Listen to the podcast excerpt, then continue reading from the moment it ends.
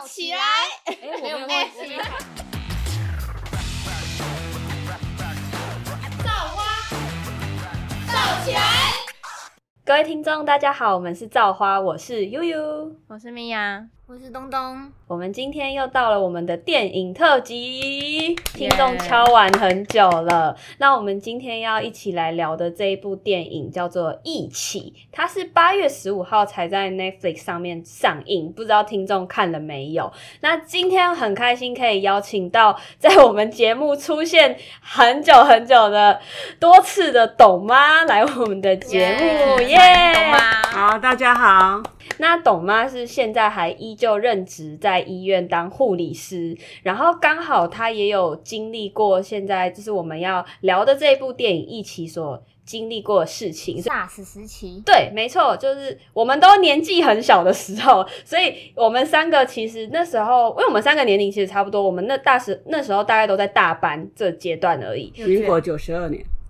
对，民国九十二年，没错 没错，二零零三年的时候，所以我们都还在大班，然后我们对这场事这个疾病也并没有太大太大的就是感受，我们太小了，我这样对。根本就没印象有这个东西。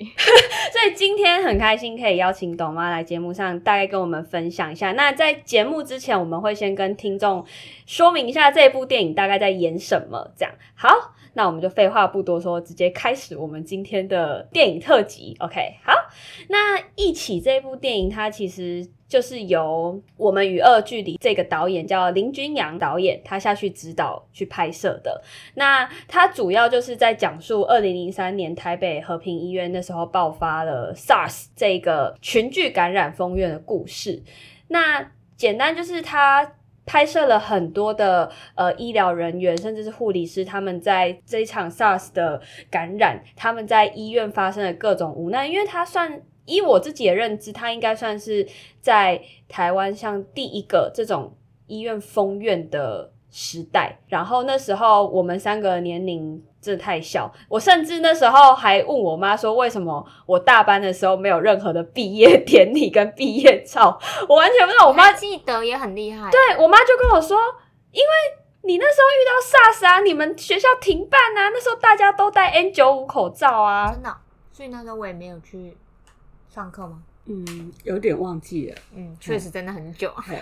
对，因为我记得有一阵子我的记忆是消失的，就是我完全忘记我大班之后发生什么事情。反正这一段记忆消失之后，我就上小学了。然后，所以那时候小学就是老师不是都会要我们写一些就是作文吗？然后那种回忆录，然后就有一天的作文是在讲你小时候在幼稚园的生活。那我就只记得我中班的时候都读半天回家，然后一直到大就是一直到大班，我就跟我妈妈说，为什么姐姐的大班有那种穿礼服进场，然后可以在台上穿漂亮的衣服进场的表演？我就说为什么我在照片，因为我妈都会洗照片，我说为什么我照片都没有这样？我妈说啊，因为你没有毕业典礼啊，你也没有上台颁奖啊，你就是在家啊，大家都在戴口罩，因为那时候 SARS 啊，你就跟那时候新冠刚刚爆发的应届毕业生没有毕业典礼的意思是一样的。对线上毕业，我们那时候哪有什么线上毕业典礼？那时候连智慧型手机都没有。长大之后啦，有上网大概自己去查一下当时候 SARS 发生了哪些事情，但是就是你自己查，你没有亲身经历过，所以你基本上。还是有点无感，你知道吗？就是会觉得说，哇，这是台湾发生的，算是第一次有这样子封院，甚至是大家开始习惯在医院戴口罩进去看，对大型感染的事件。那想要问一下董妈，当时候接收到 SARS 的心情是什么？其实对医疗院所来说，这个疾病很陌生，嘿，所以大家对他都不了解。然后直到就是有医护人员因此而死亡的时候，大家才知道说，哇，这个疾病好恐怖。所以那时候，呃，和平医院那边才会被封院。可是因为它主要还是以北部为主，所以南部的医院影响可能就是没有那么大。但是当时我们因为南部也要应运这件事，所以我们医院也开始做这一部分的应运。之前我们没有很着重说，哦，在隔离的病人。好不同的隔离病，我们要怎么去隔离它？然后我们是不是要穿防护衣？从那个时候开始，我们开始训练我们要怎么穿防护衣，然后我们要怎么去穿脱它？因为不是像你们想象的这样子哦，穿一穿就好了。其实穿没有问题，现在是在脱的时候，它有各各式各样的程序，你一定要遵守。当你不遵守的时候，那个细菌它是空气传染，所以它可能就在你的空气中，嗯、就会因为这样你就吸入，你可能就会得到这样子。然后因为这对人类来说可能是刚知道疾病，所以没有任何人有抵抗力，所以医疗端端也还不知道怎么去治疗它。唯一可以的就是防堵它、隔离它，让它不要再把这个病菌再传出来这样子。哦，了解，因为在电影内有演到，就是对，穿防护衣。可是他们一脱掉就马上去搓身体，对，洗很大力，所以阿姨那时候也是嗯。就是会这样嘛，就是对。会很害怕，然后就是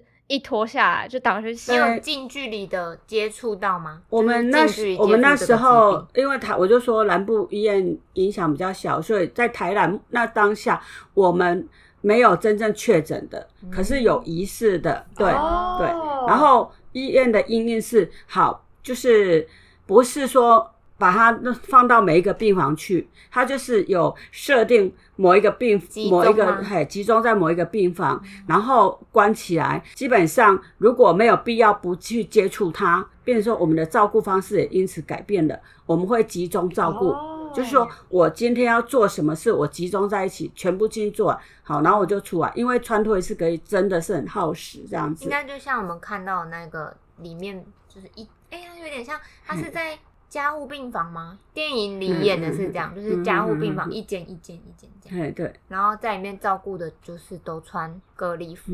那你们那时候有恐慌就？他们演的很像丧尸在医院爆发那种，很黑暗，然后很冷清的感觉。会啊，其实因为我就说，呃，我在医疗界对这个疾病的成因啊、传染那些都不是非常的清楚，所以其实大家都会很害怕，都会觉得好像我接触它我就有可能得到，所以其实真的很害怕。我们那时候我我工作的地方，它的应用措施是因为医院还是要继续进行嘛，所以就把要照顾的人集中在一起，因为不知道呃会不会传染力很强，所以也开一个。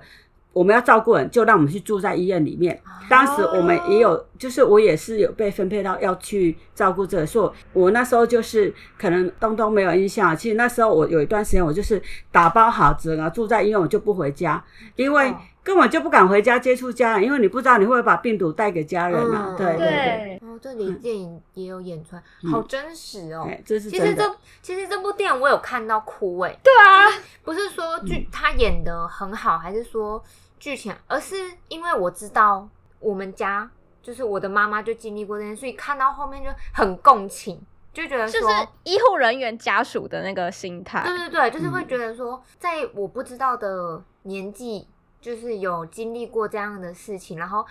原来比我想象还要恐怖。那时候看到真的哭得很惨哎，那这样当时候懂吗？你算是自愿过去，还是那时候医院他是有指派说什么阶段，就是哪一个哪一批人进去，就是照顾这些人吗？还是就是自愿？呃，基本上哈，真的很少人自愿，因为你对他就不了解，你心里的害怕其实一直是存在。可是因为工作关系，你不得不啊，医院已经指派了，那我们就只好硬着头皮去面对。嗯嘿，我只能庆幸说，当时台南好像没有真正确诊的个案。对，啊我们都是疑似。对，我们那时候照顾的是疑似，可是我们会把疑似也是当成确诊的，所以嘿，所以当下其实照顾上心里还是会觉得很可怕。对，嗯压力对应该很很大吧很大。对，因为就是一个很未知的东西嗯啊，而且那时候已经知道传染源了吗？就是呃比较偏向可能是空气传染。嘿嗯，，啊，什么叫空气传染？哦你们可能不是很了解，因为一般我们的感冒是飞沫传，就是可能那个哦细菌是在你的口水中，然后空气是说病毒就会在空气中，可能因为呼吸你就会接触到这样子。哦，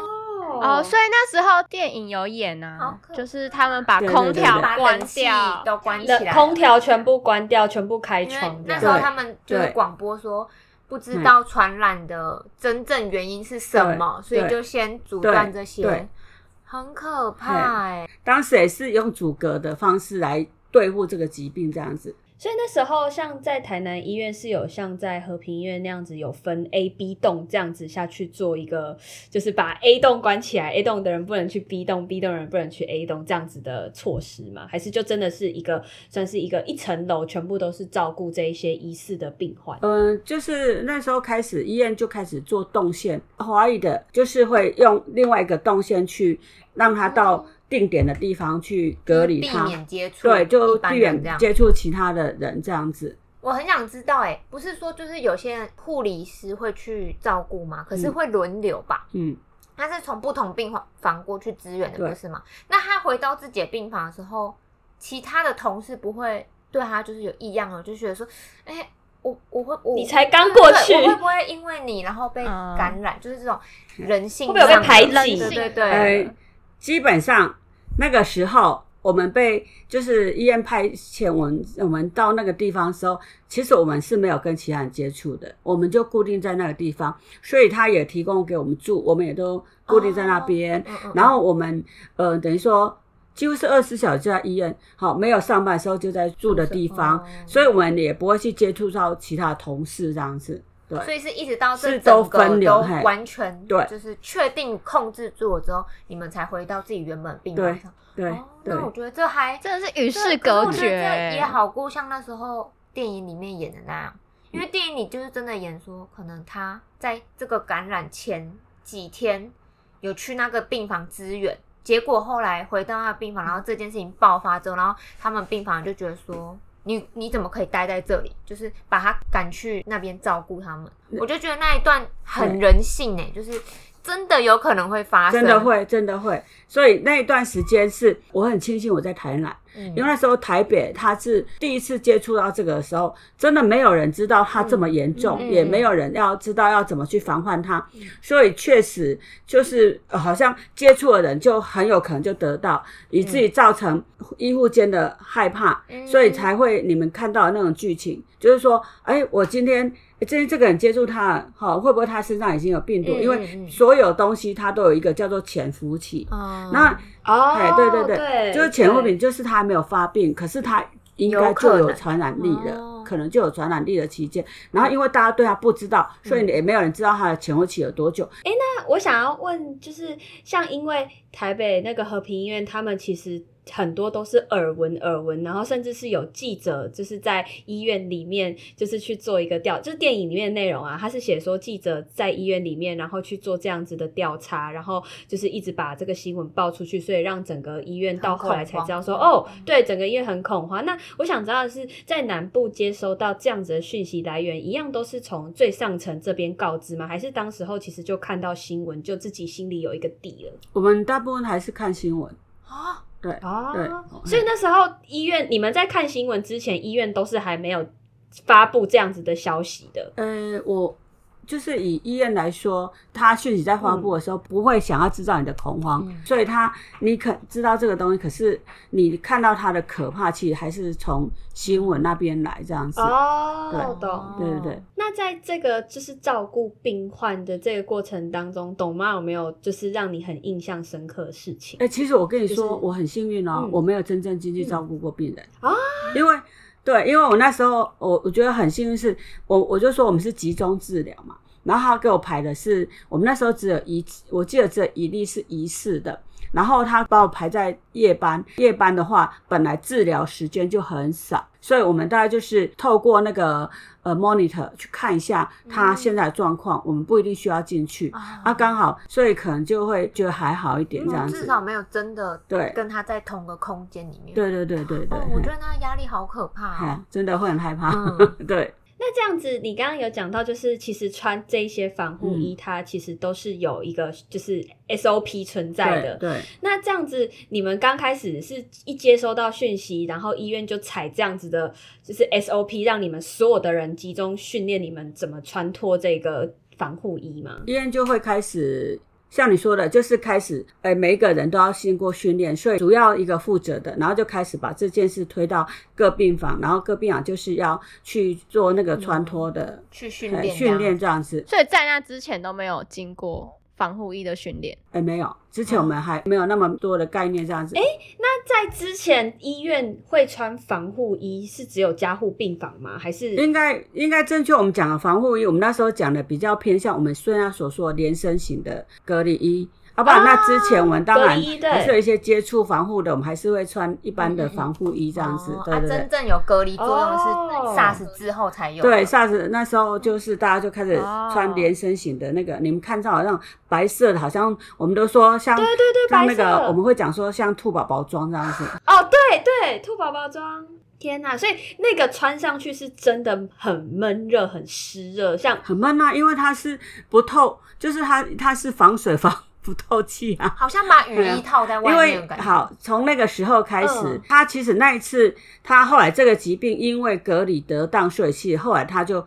就突然不没了。嗯，哦，所以他是突然不见这样吗？因为他就因为透过隔离，所以他慢慢就没了。对，所以其实我们大家对他的了解，应该是还没有很。纯手，所以那时候到现在，所以其实到现在也没有疫苗什么，没有啊，因为它的时间很，它的，对它时间很短，所以你还还研发不出疫苗。我不知道它是突然不见的，哎，它就是因为透过隔离，让它没有再继续传播。嗯嗯，对对对对对对对，它就消失了这样。但是到现在，甚至就是还没有疫苗可以去根治。对，因为没有个案可以让他们继续做研究，所以它是没有研发出疫苗的。嘿啊！不过也因为这样，我们一开始它有影响到我们台湾的医疗，就是说从那个之后，大家就知道隔离防范是很重要的，所以各医院就开始因为它做了一些医院的那些变化，比如说我们就。特别设置一个病房，整个叫做传染科的病房，他就开始当然设置一些负压隔离病房。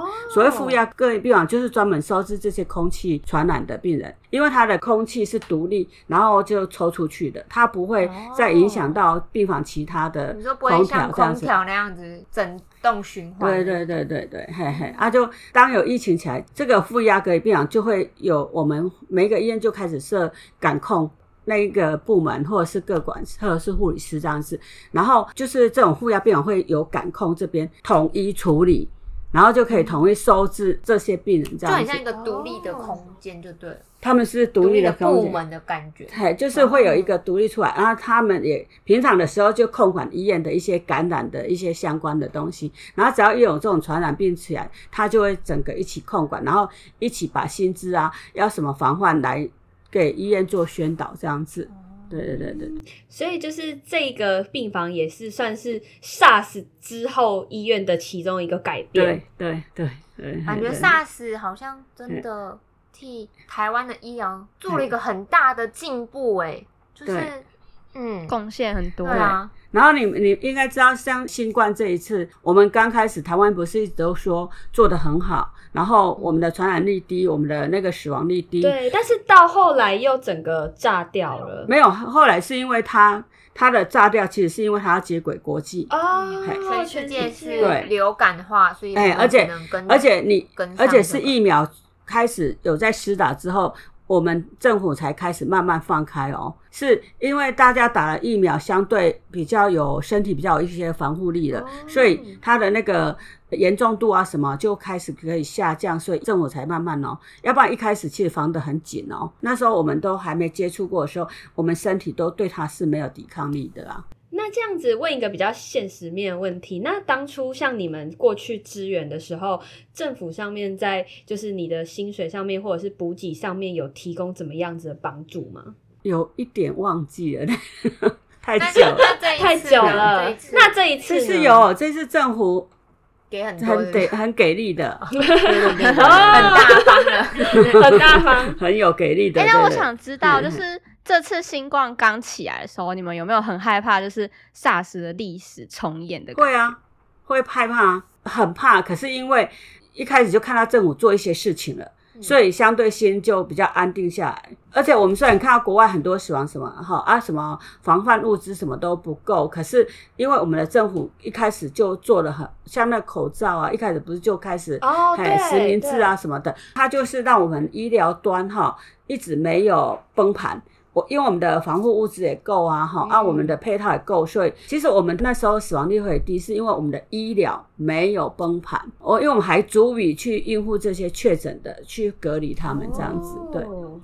嘿嘿嘿，这应该你们比较不了解，嘿，对，因为我们都嗯。都没有看到，但是因为在都知道，就是医护人员他们在这段期间其实是非常辛苦，就像刚刚有讲的那个防护衣是穿一整天，然后嗯。脱掉 N95 啊全身到脸都脱皮什么的，都脱皮，然后身体其实皮肤状况都很差。然后今天可以实际上听到，就是董妈来节目跟我们分享，就是 就是蛮难过的，因为会觉得就是、就是他们在里面这么辛苦，然后如果在外面的们我们就是只能看网络、看新闻，可是我们不是在里面工作的人，所以我们不会知道实际可能真的那些病人。我觉得虽然新闻都有报说一些死亡的案例，或者是变成重症，可是其实我我们很幸运，身边都没有遇到这样的人，所以其实我们真的会不知道说哦，这个疾病的威胁性有多大，有多恐恐惧。更何况他们是每天都是在医院里面看这些，就是亲身体验的那种感受，应该会更不一样。陈哥的妹妹其实她也是护理师，然后她那时候任职在台北的医院。那因为台北这边好像算是都会先第一波接接收那些从国外回来的人，所以他们相相较之下，他们就真的是狂轮班。然后因为他们就是那时候我有听说他们医护人员确诊，他们其实也是要过那个医院的 SOP，就是他们也是要在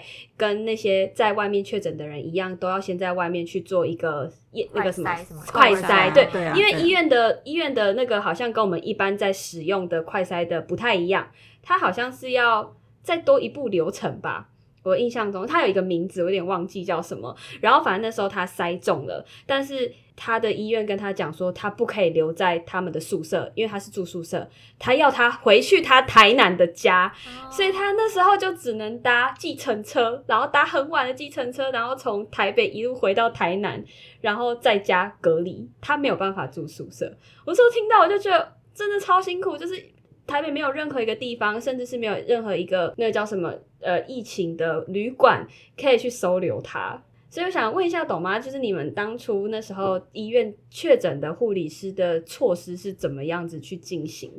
如果确诊需要住院的话，就是直接关在隔离病房里面这样子啊。哦，他也是跟着其他的病患是一样的。对啊，就是直接，因为你讲的这个应该是刚开始应该是确诊都会去关到隔离病房啦，然后是因为对后来越来越多的时候，政府才开始做这些防御旅馆呐，好，或者是还因为因为后来就是因为大家有打疫苗，好像那个死亡率有比较下降，所以才开始分流分成重症啊或轻症，可以自己在家隔离这样子啊。嗯嘿，对对对，我们应该是说国际村的关系，世界村造成我们没有办法去这些飞机有在飞的，所以我们没有办法去阻挡国外的进出这些，所以很多疾病你根本就没有办法挡。可是当时政府其实挡蛮多的，我们南部好像比较没有发生到说，诶、量能不够啊，没有得住的那些问题这样子啊，所以我觉得大家应该很幸运，我们住在南部。真的，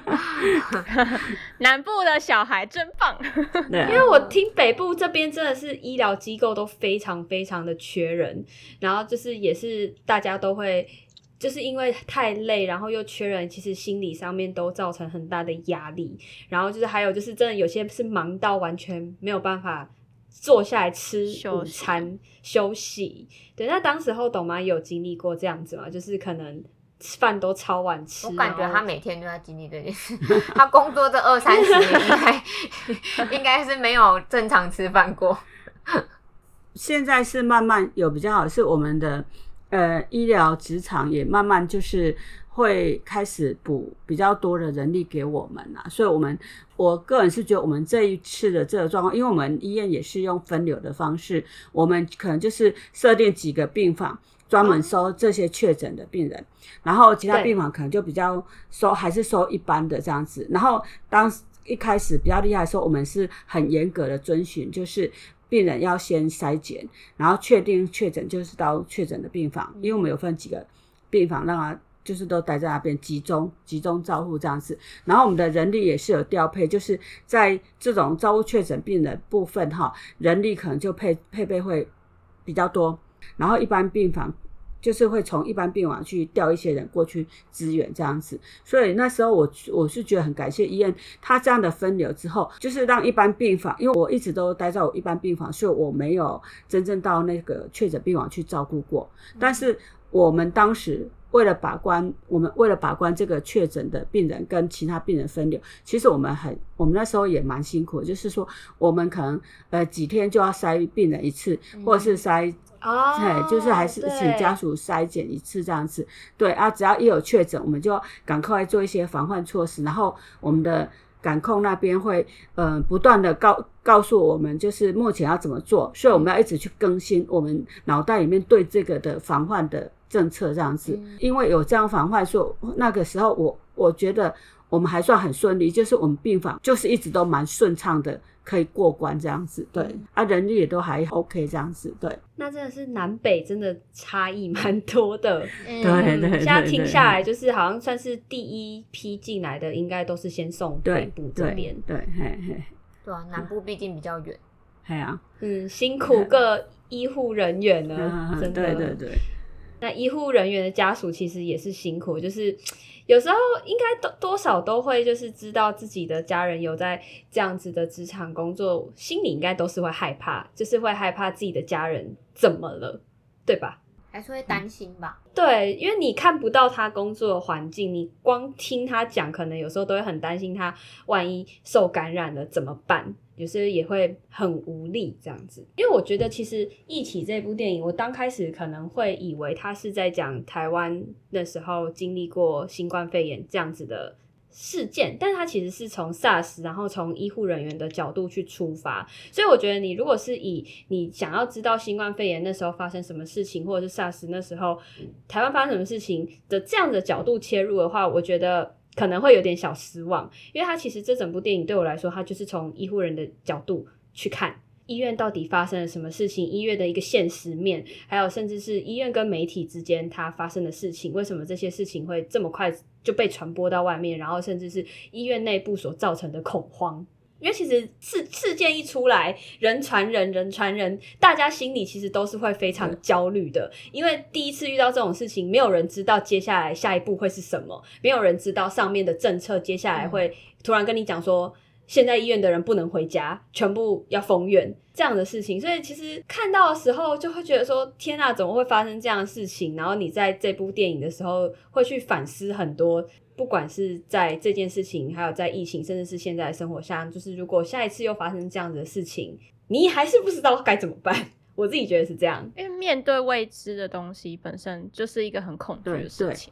哎，嗯，那我们今天非常感谢董妈上我们的节目，一起跟我们分享这部电影。我相信有董妈她今天帮跟我们分享，我们就会更知道说，哎、其实台湾在经历过 SARS 之后，其实有非常多的改变，甚至是有多了一个病房，多了新的制度下去做这样子的防疫措施。那也大家也经历过了疫情嘛，所以更知道其实，在疫情这段期间，台湾的医疗到底做了哪些改变。嗯嗯，